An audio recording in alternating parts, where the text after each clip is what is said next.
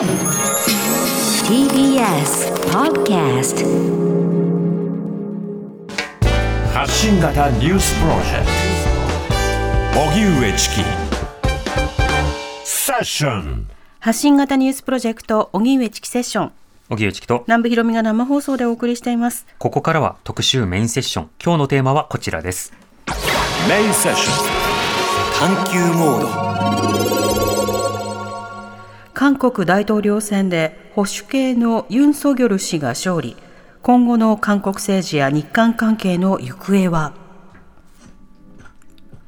今月9日に投票が行われた韓国大統領選挙は革新系与党共に民主党のイ・ジェミョン氏を破り保守系野党国民の力のユン・ソギョル氏が当選しました。韓国の中央選挙管理委員会によりますと得票率はユン氏が48.56%、イ氏が47.83%と0.73ポイント差で史上最も僅差となり、国内外から注目される大統領選挙となりました。一方、当選したユン氏は戦後最悪とも言われる日韓関係の改善に意欲を見せています。今日は政治経験のないユン氏の当選で韓国政治や日韓関係はどう変わるのか専門家と考えます。ではゲストご紹介します、えーお二人ともリモートでご出演いただきます。まず東アジア国際関係史韓国、朝鮮、近現代史などがご専門、大妻女子大学文学部コミュニケーション文化学科准教授の松田遥さんです。よろしくお願いいたします。どうぞよろしくお願いいたします。はい、お願いいたします。そしてもう一方ソウル在住ジャーナリストで朝鮮半島と日本の社会問題を解決するメディアニュースタンス編集長のソテギョさんです。よろしくお願いします。はい、よろしくお願いします。お願い。しますまず最初にあの蘇さんにあの伺いたいんですけれども、今回あの国民の力から立候補したユン・ソギョル氏が当選しましたでこのユン・ソギョル氏ということであの日本のメディアなども紹介してるんですが最近ちょっとずつこう書き方が変わってきてるんですよね。そうですよねでユン・ソギョル氏と書いてるところもあればユン・ソクヨル氏と書いてるところもあるんですけど、あの蘇さんこの読み方についてはどうしてこんなにこう割れてるのかそのあと何と呼べばいいのか、このあたりはどうなんでしょうか？そうですね。あの、難しい問題なんですけども、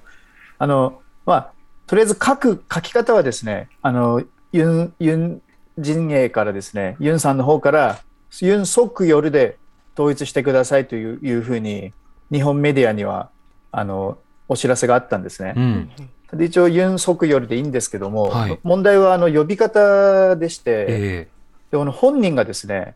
ユン・ソンニョルというふうに、ソン・ヨルもしくはソン・ヨニョルというふうに呼んでほしいというふうに言ってましえて、ほただ、ソン・ニョルの方はですね、うんどうやってもそういうふうには読めないんですね。う。うん。あのまあ、韓国の国語のあの法則を無視した読み方になってまして、はいはい。こうでもまあ本人が言うんだったらということで、まあ、あのニュースなんか見てると、まあ、ほとんどソン・ニョルか、ソン・ヨルか、そのまあ間をちょっとぼやかしたうん。いずれにせよ、即夜ではない呼び方になっています。ただですね、はいあのお面白いのが、あのちょっとそのユンさんにこう反感を持つというか、否定的な見方をするニュースアンカーの方なんかはですね、えいまだにソギョルという呼び方をかたくなに続けてましてですね、え。う。うんんあのまあまあ、もうもうちょっと解決するには時間がかかりそうだなというはことです。あ。となるとひとまずはユン・ソクヨルと書いてユン・ソンニョルと読んでほしいという望みがあってそれに対してソギョル読み続ける抵抗メディアがあるということなんですけど これあの蘇さんあの読み方によってこうニュアンスや意味は変わってくるんですか、うんうんいや、いやあの変わらないと思います、ニュアンスは。はいへえ、じゃあ、日本でも例えば、あの、ちょっとニックネーム風で呼ぶのか、その、ちょっと固く読むのか、なんかいろいろ変わりそうなところはあるんですが、なぜ本人はこの読み方にこだわって今いるんでしょうか？幼い幼い時からそういうふうに呼ばれてきたっていうことで、ほあのそれそういう理由になってるんですけども、うんうんまあ、ちょっとこう、まあ、言い方は悪いですけど、わがままっていうふうにこう。う感じる部分、感じる人もいるというふうには聞いています。うん。ただもうやっぱりこう漢字ベースでこう考えると絶対にソンニョルにはならないんですけども、はい。こう音ベースで考えるとその可能性もあるということで、やっうん。ぱりもうあんまりそこはもうこだわらなくても本人がよ呼んでくれっていうふうに。呼ぶ方に落ち着くんではないかと思います。うん。まあ、ユン・ソンニョルになっていくのかな。うん。そうですね、まあ、日本政府もソンによるになってますへね。ー松田さん、このあたりのやり取り、ええ結構、まあ、異例のというか、なかなかユニークな状況になってますけど、松田さん、どうお感じになってますか？そうですね。まあ本当に国語的に言えば、ソギョルが合ってると思うんですけど、はい。最後あの、韓国語の場合は子音で終わるので、それが音が変化をする時があるんですね。はい。で、その K の音が運の音になることがやっぱりあるので、ソンニョルになんあな本当はならないんですけど、まあそういうふうになるっていうふうなことも言えなくはないと思うんですね。ただ、ニックネームでこう呼んでほしいというふうに先ほどおっしゃったと思うんですけど、そういうようなあのニュアンス、もうちょっとこ国民に近くという、国民にもうちょっと親しみを持って自分のことを呼んでもらいたいっていう現れなんじゃないかなと思うんですけども。は。い。ただ、国語としてはソギョルが合っているってことだと思います。なるほど。だから元の読み方と違う読み方を今求めているということなんですね。そうですね。あの、えっ、と、どう考えても先ほど蘇さんがおっしゃったように、うん。音が、あの、ソ、ソクヨルの最後、しあの、K の音の子音で終わるので、それが音が映るんですね。ほうほうほう。で、だから、えっと、まあ、そのままこう、音が映らないまま書けば即夜になるんですけど、うん。音が映るのがまあ韓国語ですので、そうんううん。それをこう正確に書けばソギョルになるんですね。なのでそのあたりでちょっと混乱があったんではないかというふうに思うんですけども、うん。ソギョルは先ほどあのお話出ましたように、全く本当にあだあだ名のレベルだというふうに思います。うん。はい。まあ、なかなか一手間あるところから出発をしたなっていう感じがするので、うんまあ、今日はあのちょっと手間を省くためにあのユンで統一したいと思いますけどあのユン大統領とかね、はいユン新大統領という格好になりますね。でこの大統領選挙なんですけれども今回得票差本当に0.73ポイントの僅差でした。でこの僅差の結果などについて蘇さんあの反応など韓国の反応などはどうなんでしょうか？そうですね、あのまあ、与党側はこう1.5%ぐらいで勝つ、野党側はまあ8%、8から10%で勝つっていうふうに言ってたので、はい。いざこう蓋を開けて、あの出口調査では接戦だったんですね。あの2つの調査ともに0.6%、7%それぐらいの差しかなかったので、うん。で私はその与今の与党側の選挙事務所であの、まあ、国会のその状況室というところで取材をしてたんですけども、はい。あのすごい盛り上がりだったんですね。うんこんなこう接戦で食らいついてるっていうふうに予想してなかったみたいで、で、うおーってなったんですけども、やっぱり途中からこう逆転されてですね、まあ、うん開票率半分ぐらいのところで逆転された、あの与党が逆転されたんですけども、まあ、そこからはどんどんどんどん沈んできてですね、うん。まあ、最終的にはこう非常にこう静かになってしまって、はい。で、まあ、イ・ジェミョンさんが負けを認めてですね、うん。あの当社の方に来たんですね、同じヨイドっていう日本でいう永田町みたいなところがあるんですけども、はい。この当社に朝4時ぐらいに来て、あのまあ、こう党の職員とか関係者がこうずらっと並んで出迎えるんですけども、もうそこでも泣いてる人とかもたくさんいてですね、うん。あのまあ、あのある職員が大きい声で、これはここはそ葬式じゃないんだよっていうふうなこう大きな声で叫んだりしてですね、はい。ただその後もシーンとしてて、すごいこうなかなかドラマチックな場面だったんですけども、うんまああのまあ、とにかく韓国韓国としては、まあ、本当に史上まれに見る接戦だったっていうふうに今、総括されています。うん。でこの改めて、蘇さん、あの、この、えーユン・ソンニョル氏、ユン・ソンニョル新大統領、どういったあの政策を掲げたり、どういった、あの、背景を持つ方なんでしょうか？はい、もうあのもうずっと検察一筋26年の方なので、はい。こう政治経験というのが全くないわけですね。うん。それでやっぱり今、そのロシアを見ててもですね、まあ、指導者のもう韓国のように大統領が権力の強い国でしたらなおさらなんですけども、まあ、指導者の世界観っていうのがやっぱりこう注目されていまして、うん。例えばユンさんはじゃあ本当どういう世界観を持ってるのかっていうのが、でも結局最後までですね、大統領選が終わるまでよく分かんなかったんですよ。はい。ええで、まあ、北朝鮮、あのまあ後の方で外交の話が出るかもしれませんけども、まあ、北朝鮮とかには割とこう明確なこう対立姿勢っていうのを持ってるんですけども、はい。特にでも国内のその政治を、社会をっていうところに関しては、やっぱり検察を26年やってきたので、こう、悪い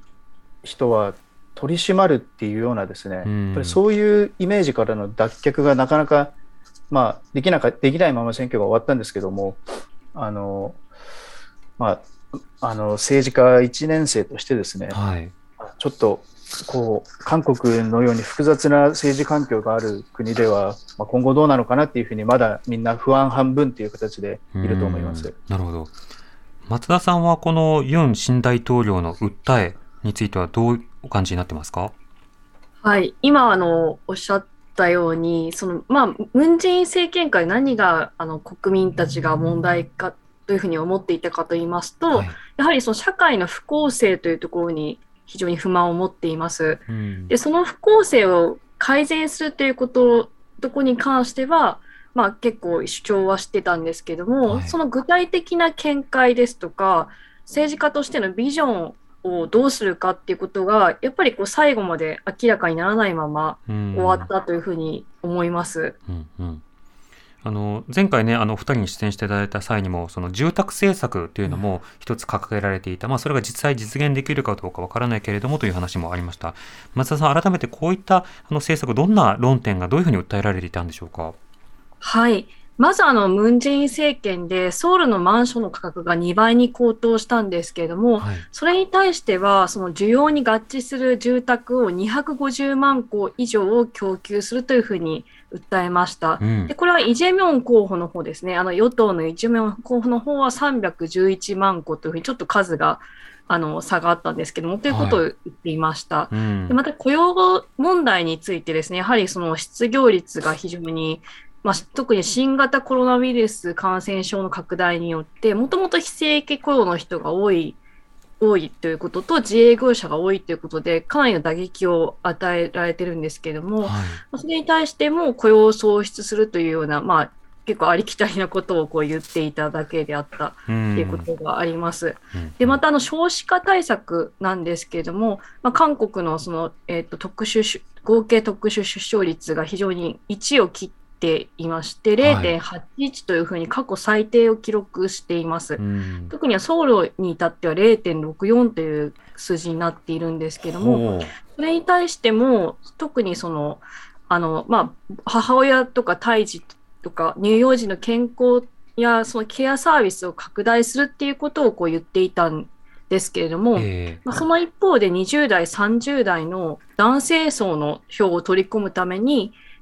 女性の社会進出を促進してきた女性家族部、まあ、日本の報道ではに女性家族省というような言い方もあるんですけども、ええの廃止を公約として掲げました。うんはい。これ、女性家族部、あの日本で言えば男女共同参画局みたいなものなんですか？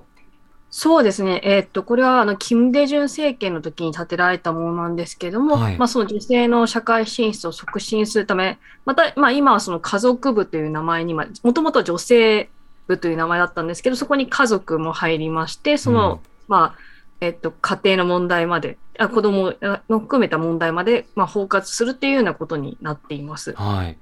これあの、あの簡単になくすということになると、そこまで取っていた統計とか、あるいはそこについていた予算とか政策とか、いろんなものがなくなってしまいそうですが、なくすと何がなくなるんでしょうか？そうですね。やはりその、まあ、あの、こう、女性にの、まあ、その、クオ例えばあのクォーター制を取るとかっていうことを、まあ、国会などでなどでもやっているんですけども、そういったことが、まあ、おそらく撤廃されたりとかうん。っていったことがあって、まあ、あの男性の方は逆差別だというふうに訴えてい、まあ、感じていた部分がはいすべて、まあ、なくなるっていう可能性はあります。うん。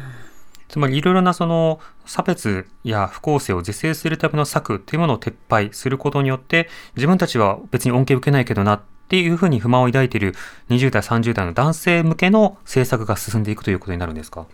そうですね、今回のその、えっと大統領選挙の投票の行動を見ましても、はい。まあ、今回18歳が、まあ、初めてとから投票できるようになったんですけど、18歳から20代まで、また30代の男性は、ほぼあのユン次期大統領にあの投票をしているというようなことがありまして、うん。まあ、それが、えっと、結果的に、そのユン次期大統領の当選の、まあ、一つの要因になったというふうに考えられます。うん、その若若年層女性はどちらに投票したんですか？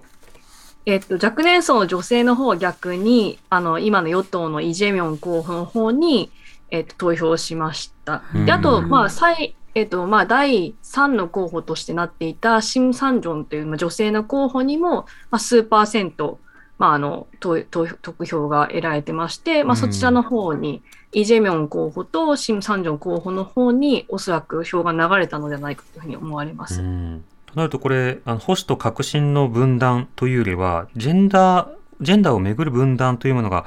松田さん、うん。今回目立つということですか、そうですね。もともとその韓国の中で、先ほども申し上げたように、男性の、まあ、徴兵制がありますし、はい就職難ということで、まあ、自分たちがすごくこう女性が社会進出をすることによって割を食っているというふうに考える男性が非常に増えてきました。うんで、そこを、そういった不不満を持っているというところを、まあ、逆に利用をしまして、え20代、30代のその分断を、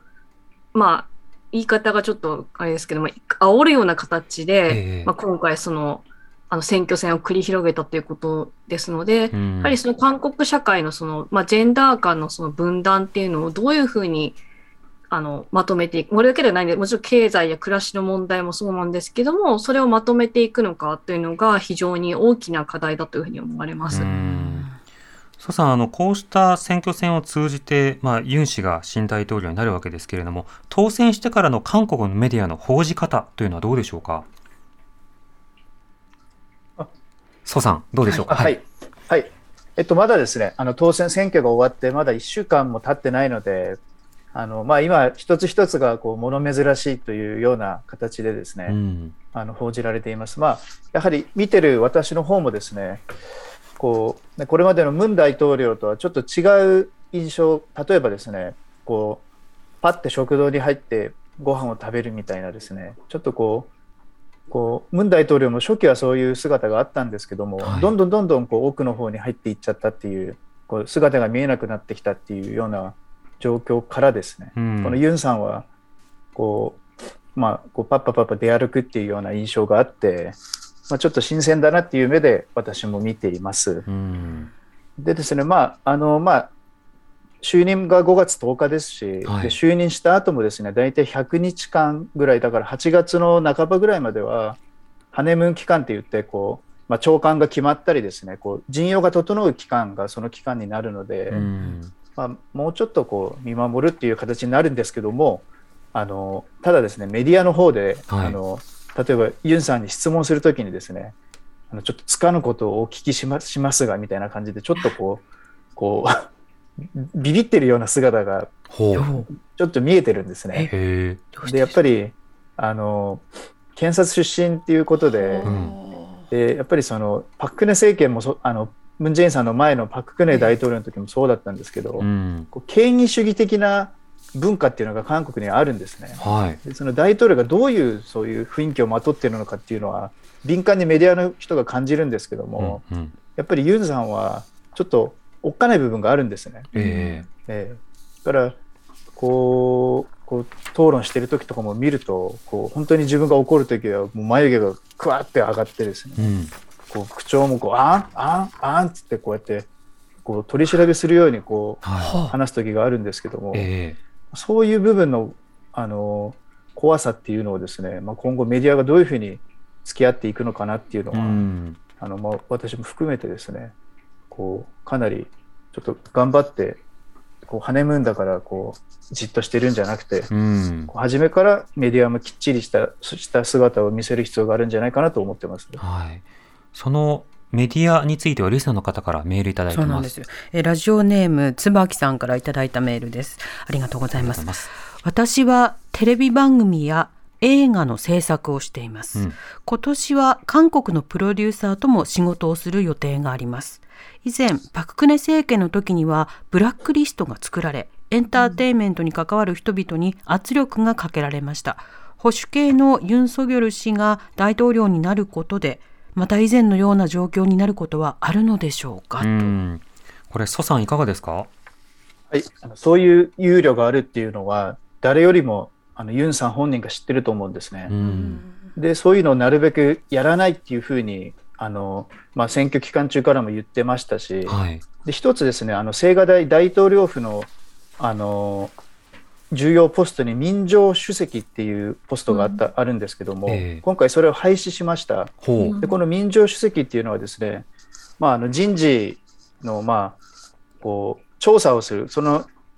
韓国の高官ですとか、まあ、うん人事の高官候補の人たち、あとは大統領の近親者たちのそういうこう何かこうふ不正不安がないかを調査するところでもありか韓国のその司法のところにも強い影響力を持っているところなんですけども、えそれを廃止したんですね。えだから、やっうんぱり自分が検察出身で、さらに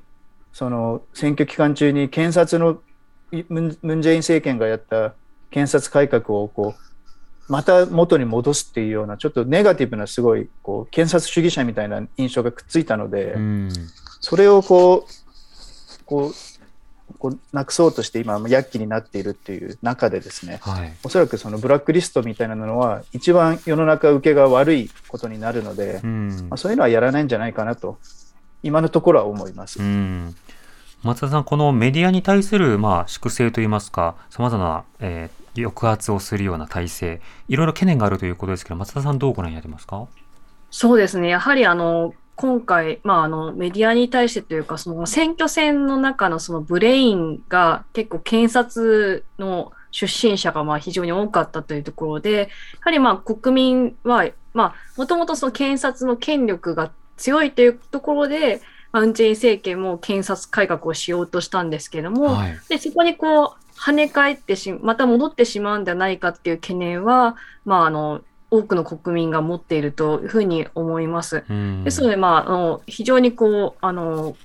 えっ、と、その期待度というのもそんなに高くなくって、52.7%ということで、非常に最近の大統領の当選者の中では、まあ、一番低いんですけども、というふうになっているので、やはりそういった懸念の示されている結果が52.7%ではないかなというふうに思いうます。ん、なるほど。また他にも政策について質問が来ているので、こちら紹介しましはいえーラジオネームひなぎくさんからのメールです。ありがとうございます。佐賀から毎日ラジコで聞いています。ありがとうございま。ありがとうございます韓国大統領選挙の結果、今週ネットで開票番組見ていました。うん新しい大統領の公約に韓国式年齢廃止があるとのこと、内容を知りたいです。また私は BTS が大好きなので、兵役延長に伴う年長者のジン君の行方、誕生日の12月がタイムリミット、グラミーを取ったら免除になるのかなとか、彼らを取り巻く政治的背景気になりますといただいてます。蘇さん、このまず韓国式年韓国式年齢の撤廃という政策というのは、これはどういうものなんですか？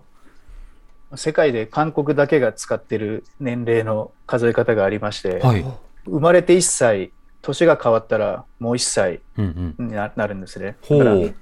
こう、まあ、日本でいう数えと一緒なんですか、これって？生まれで1歳。だから、日本だと、とか他の国だと生まれた時は0歳ですよね。そうですね。で、えその時は影何ヶ月かで考えて、1年経ったらようやく1歳ですけ1れども歳で、すよね。それを、えそうではなくて、はい。あの年が変わると年を取るんですね。うんうんみんな、だから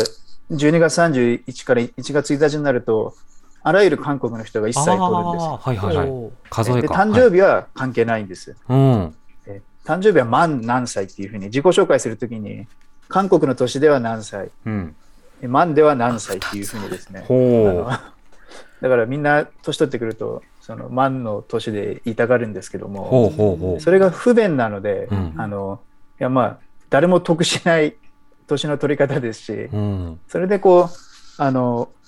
撤廃しようっていう風な世論がずっとありました。それは。のこれ、今メールでひなぎくさん指摘されたように、その兵役のタイミングなどにもこれ関わってくるんですか？兵役のタイミングは万で決まってるはずです。うんあのええということ数えではは変わらないっなくていうことですか？はいと。なると BTS のメンバーの方がどういったタイミングで兵役になるかどうかということ自体はそこまで関わりなさそうですか？そうですね。それは全く別の観点からの、あの、その、要は年齢を、兵役の年齢の上限を上げるとかっていうような形で、あの対応をするかしないかっていうようなはい形になると思うので、うんまあその韓国の都市を撤廃するっていうのは関係ないと思います。なるほど。ちなみに BTS のメンバーなどのこの兵役免除の議論というのはどうなっていくんでしょうか？私、じ実はあんまりよくわからなくてですね、はい。その部分について、あの、あの、松田さんは松田さんいかがでしょうあはい。えっと、私がちょっと知っている限りなんですけど、昨年、やはりこの問題が、まあ、あの、大統領選挙に、まあ、影響を及ぼすことを懸念してかわからないんですけど、今の段階でちょっと話がストップしている状態なんですね。はいただ。やっぱりこの問題というのは、法律に関することですので、国会ですでに、あの審議をされていまして、昨年の11月にこの問題が国会で審議をされました。はいで。国えー、とこの、まあ、の前にもお伝えしたかと思うんですけど、この特例というのが、まあ、今までは芸術コンクールの入賞者といったところですとか、そのオリンピックやアジア大会のメダリストにその代替含むですとか、あるいはそのもう免除というふうなことがあの決められていたんですけども、うん。まあなかなかその大衆文化、まあ、あの本当に世界的に活躍はしているんですが、はい。それをこうどういうふうに評価するのかっていうところが、まあ、あの折り合いがつかなかったっていうところと、あとまあその免除ということになりますと、うん。やはり、まあ、先ほどから申し上げて不公正感の問題ですね。そのはい国民の不公正感を取り除くことが難しいというところで、まあ、あと少子化が進んでいますので、うんまあ、兵役の対象になる人も減少になるので余計にその不公正感がまあ強まるっていうことになりますので、はいまあ、結論にまだ至っていないという審議中という段階です。うん。まあ、こちらはあの国会の動きなどに対して注目をぜひということなんですけれども、では蘇さん、あの今回のその選挙の結果によって、国会運営というのに与える影響、今後の課題などはどうでしょうか？今300議席のうちですね、与党が172議席を持ってまして、はい。でもそこにこう有効的な人たちを加えると、まあ、6割をほぼ持ってるんですけども、うんうんまあ、非常に圧倒的な力を持ってるわけですね。はい。で、こう選挙でもう負けそうな時もそうでしたし、実際に負けた後もそうなんですけども、こう何でもユンさんの思い通りにはなりませんよっていうふうにこう脅しのような形でですね、うんこの国会の運営をこうこうあえて難しくしてやろうみたいなそういう声も今の与党から聞こえたりするんですけども、はい。ただですね、そういうふうな形で国会を運営して誰がトップするのかっていうような話になると、やっぱりうんまずは国会っていうのはその国民の有権者のその方向を向いて仕事をするっていうのがまずあるべきであってですね、はい。権力争いの道具ではない。で、もう一つはですね、反対ばっかりしてる姿っていうのが必ず必ずしも有権者にとって望ましい姿でもない。要はその、うん。こう見場が良くないっていうこともありますし、ええ。なのでですね、与党の中でもちゃんとあの協力することは協力してですね、あのあ国政を運営していこうという声があります。うん。でやっぱりでも、あの今の与党っていうのはですね、もともとが野党時代が、野党が50年以上野党だった党なので、はい。野党になると強いんですね。うそのん。法律の作り方もうまいですし、はいこうあの嫌がらせのやり方もうまいので、ええユンさん、ユンさんと今の最大野党が苦労するっていうのはもう目に見えてます、それは。うん。なるほど。松田さんはこの国会の行方、あの韓国の議会の行方いかがでしょうか？そうですね、今おっしゃるとり非常に難しくなると思います。で、まあ、あのちょっとアメリカの大統領にはないんですけども、あの大統領の権限の一つに、まあ、政府を代表して予算案を提出するというのがあるんですけども、はい。それも自体も、まあ、あの少数や与党になるというふうになると、まあ、予算案が通らないということになって、うん。まあ、本当にあの国家運営自体が、まあ、難航するというようなことにもなりかねないということで、先ほどもあの今、蘇さんがおっしゃったように、まあ、あの野党の方も協力してやっていかない限り、ちょっと国家人全体が、まあ、その本当に難しく、国家運営が難しくなるっていうところになると思います。うん。そうすると、あの、今後議会のへの対応ということで、まあ、大統領やその権力、まあ、内閣僚側が、それに対してある種、譲歩をするような姿勢を見せやすくなるということですか？そうですね、そうせざるを得ないと思うんですね。うんなかなかそうではない限りは。まあ、あの、どういう、まあ、今のその言ってる政策って、まあ、あんまりははっきりはしてないんですけど、うんそれを公約通りに、まあ、おそらくやっていくっていうのは難しいと思います。うんとなると、まあ、今のところどの政策をするのかというのは結構見えてないところが、これからどういうふうに交渉しながらそれが変わっていくのかも不透明ということで、ままだ不確定なところが多々ありそうですね。まあ、その点、多くの方が気になっている外交についてはどうなのか、お知らせの後伺っていきたいと思います。荻上チキ荻上チキセッション今日の特集メインセッションは韓国大統領選で保守系のユン・ソギョル氏が勝利今後の韓国政治や日韓関係の行方はということで、えー本日はリモートで大妻女子大学准教授の松田遥さんソウル在住ジャーナリストでニュースタンス編集長のソテギョさんにお話を伺っていますお二人とも引き続きよろしくお願いいたしますお願いいたします。お願いします。さて、あの、外交、まあ、特に日韓関係について伺いたいところなんですが、その前に、あの、蘇さんに伺いたいんですけれども、今、韓国では、その、ウクライナ報道はどうなっているのかということと、政府の対応はどうなのか、ここどうでしょあの毎日あのメインニュース1時間のニュースで考えるとですねウクライナがウクライナの話がそれでも15分ぐらいは必ず入っています。う。うん。で関心はまあ当初よりは若干落ちているんですけども、はいあの国境地帯にか記者が行ってですね報じられてはいます。うん。でもそのやっぱり韓国もですねこうまあ非常に不安定な、まあ、そんなすごい凄まじく不安定ではないんですけども、はい安全保障の環境というのが落ち着かない状況なので、うん。こうウクライナ自体よりもですねそれを韓国に朝鮮半島に置き換えてですね、ええじゃあ韓国はどうするんだっていうような形に議論がこう行くようなうん。傾向が強いんですね。我がこととして。ええやっぱり私も日本の報道を見てるとですねやっぱり日本はそういう意味で国際報道の層が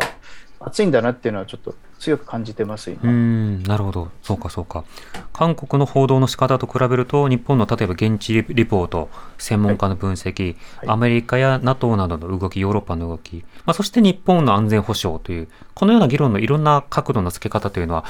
多様に見えるんですね。もうはるかに多様に見えます。比うんべると。うんうん。その上でということで、えー外交についての政府の方針、リスナーの方から質問が来ています。す。ご紹介します。ラジオネームナステンさんからありがとうございます。私の夫は韓国人です。彼は軍事独裁政権の時代を経験しており、大学時代民主化運動に参加し、拘束された経験もあります。うんそんな夫は韓国の大統領選が報道されるたびに胸を痛めています。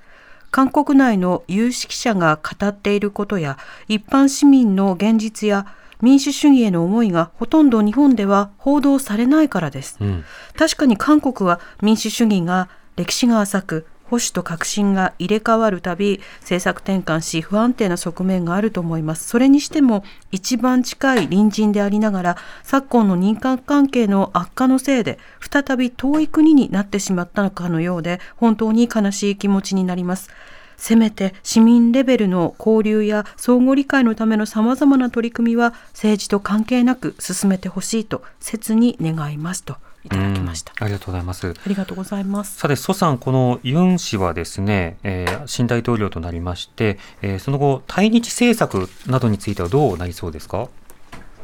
非常に明確にですねあの改善の意思を示していますう。ん。でただですねその改善の方向性っていうのがやっぱりさっきのウクライナの話じゃないですけども、はい。こうまあ、ムン・ジェイン政権では日本と揉めた時にですね、まあ、ジーソミアを破棄するっていうような形で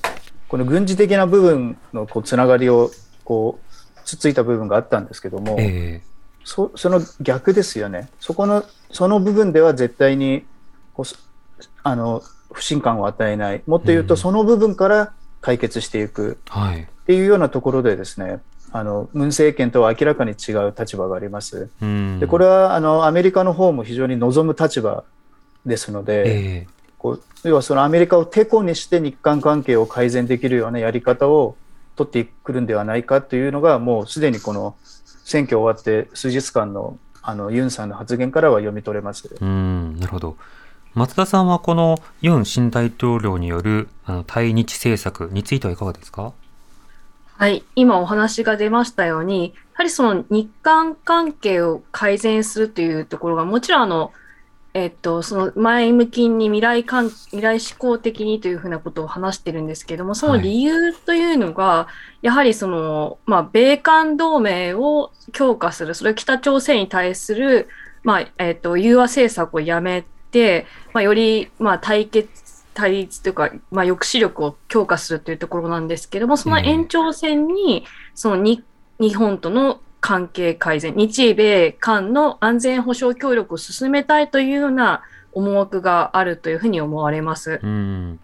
そうしたときに今、その難題とされてきた、例えばその歴史、えー、それから、まあ、慰安婦、そして徴用工といった、この問題については、増田さん、あの、ユン氏の態度いかがですか？